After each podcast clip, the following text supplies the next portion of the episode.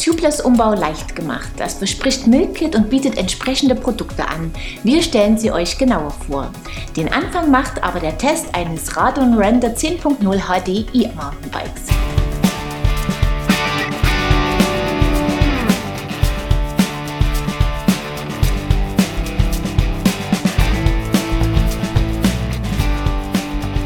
Das Radon Render ist das All-Mountain und Enduro E-Bike von Radon. Radon bietet es in verschiedenen Ausstattungsvarianten an. Unser Testrad, das Render 10.0 HD, ist das Topmodell. Mittlerweile muss man sagen, war das Topmodell, da es in genau dieser Version ausverkauft ist. Mit dem Render 10.0 HD Supreme hat es aber einen beinahe identisch ausgestatteten Nachfolger gefunden, an dem teilweise bereits 2021er Komponenten montiert sind. Das Render kombiniert einen Hinterbau aus Aluminium mit einem Carbon-Hauptrahmen. Er gefällt mit teilweise kantigen Rohrformen, im Unterrohr integriertem Akku, der bei Bedarf entnommen werden kann und großzügige 625 Wattstunden Kapazität bietet. Dazu kommen Details wie der Blocklock im Steuersatz, der im Fall eines Sturzes den Rahmen vor Beschädigungen durch die Gabel schützt, und der Kettenstrebenschutz. Der Hinterbau des Render bietet 140 mm Federweg, am 10.0 HD ist eine 160 mm Gabel als Partnerin montiert. Radon setzt auf einen Bosch Performance Line CX Motor mit Bosch Kiox Display, das viele Informationen liefert und die Koppelung mit dem Smartphone via eBike Connect ermöglicht. Es sitzt gut geschützt und gut abzulesen neben dem Vorbau. Die Bedienung erfolgt durch die Remote am Lenker. Vier Unterstützungsmodi werden geboten, wir haben das Radon meist im EMTB-Modus gefahren. Der Fahrer sitzt zentral und gut balanciert auf dem Bike. Der Reach liegt bei 460,9 mm, der Radstand bei 1239,8 mm, der Lenkwinkel bei 65,2 Grad. Dank 75,2 Grad Sitzwinkel tritt man effektiv in die Pedale, die 29 Zoll Laufräder und 458,2 mm lange Kettenstreben lassen das Render auch steile Anstiege souverän erklimmen. Auch wenn es bergauf sehr technisch wird, kann es rundum überzeugen. Im verwinkelten Trail ist es agil und macht richtig Spaß. In Abfahrten liegt es wie ein Brett. Kurzum, das Render 10.0 HD kann rundum überzeugen.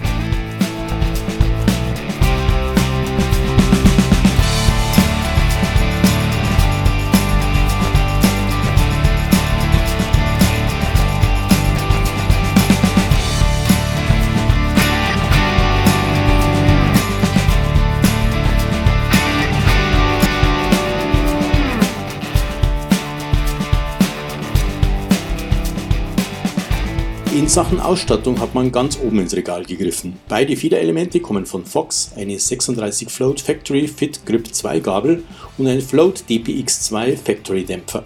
Ein stimmiges Fahrwerk, das sensibel anspricht und dabei große Reserven bietet, wenn es ruppig zur Sache geht.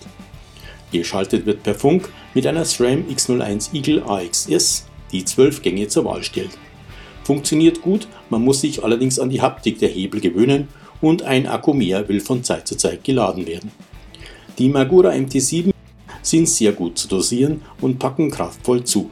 Auf den TT Swiss Laufrädern sind Maxis Minion montiert, ein 2,5 Zoll breiter DHF vorne, ein 2,4 Zoll breiter DHR2 hinten. Das Cockpit mit 40 mm Vorbau und 800 mm breitem Lenker kommt von Raceface. Die Griffe wie auch der bequeme Sattel von Ergon. Die Fox Transfer Factory Vario Stütze bietet in der getesteten Rahmengröße L 150 mm Hub.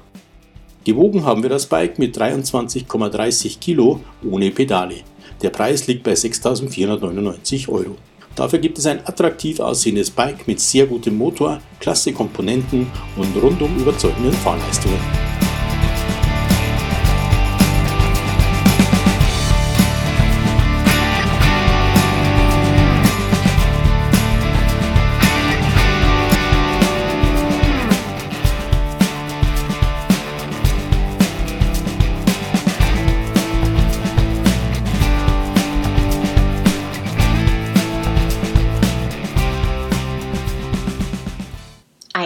Attraktives Bike, das rundum Spaß macht. Willkommen zur 373. Episode von Bike TV, eurem Videopodcast rund ums Bike. Bevor wir euch das Milkit Conversion Kit genauer vorstellen, haben wir einige News für euch. Schwalbe führt fünf neue Karkassenkonstruktionen ein, die auf ihre Einsatzbereiche spezialisiert sind. Super Downhill, Super Gravity, Super Trail, Super Ground und Super Race. Wir haben bereits eine Magic Mary und eine Big Betty im Einsatz. Den Bericht gibt es bald. Canyon führt das neue Produkt der WCFR ein, das für Canyon Factory Racing steht. Unter anderem gibt es mit dem Sender CFR einen neuen Downhiller auf diesem Level. Kinematik und Geometrie wurden verbessert, Reach und Kettenstrebenlänge können individuell eingestellt werden. Liv nimmt mit dem Devote sein erstes Gravelbike ins Sortiment. Das Devote gibt es mit Alu- und Carbonrahmen. Beide können mit Schutzblechen, Flaschenhaltern und Gepäckträger ausgerüstet werden. Die Carbon-Bikes lassen sich mit Variostütze ausstatten.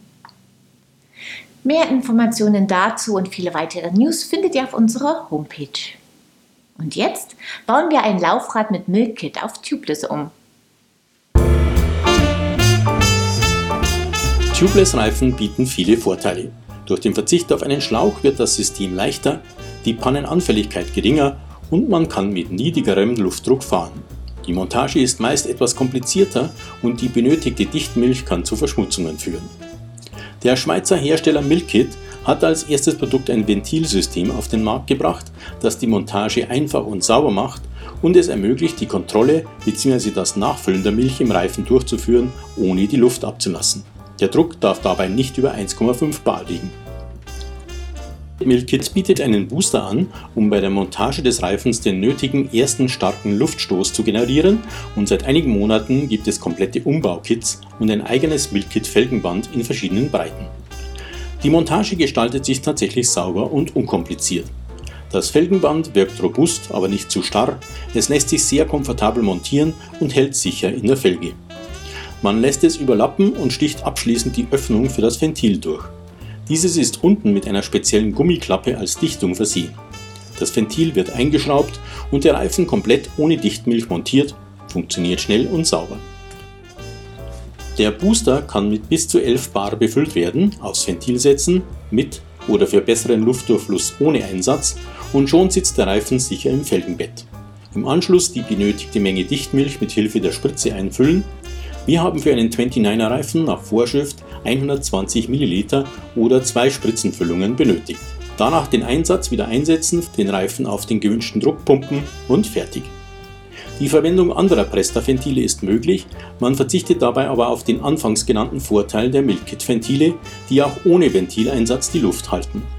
Nur mit den Milkit-Ventilen kann man mit der Spritze die Dichtmilch zur Kontrolle der Menge absaugen oder ohne Druckverlust Dichtmilch nachfüllen.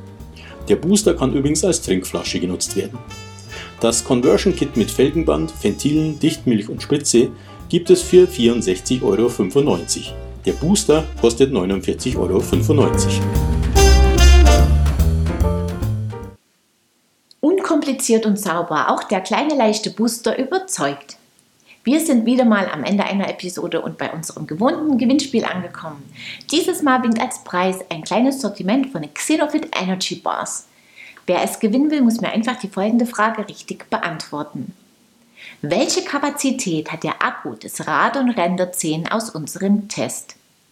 Das Teilnahmeformular findet ihr auf unserer Homepage in der Rubrik Gewinnspiel. Den Gewinner oder die Gewinnerin ziehen wir unter allen richtigen Einsendungen. Über das Probierpaket von Rawbite kann sich Karl-Heinz Neumann freuen. Guten Appetit! Wir sehen uns ab Mittwoch, den 2. September wieder. Unter anderem stellen wir euch dann neue Bikes von Stevens vor. Ich freue mich, wenn ihr wieder dabei seid. Bis dahin, ciao und auf Wiedersehen.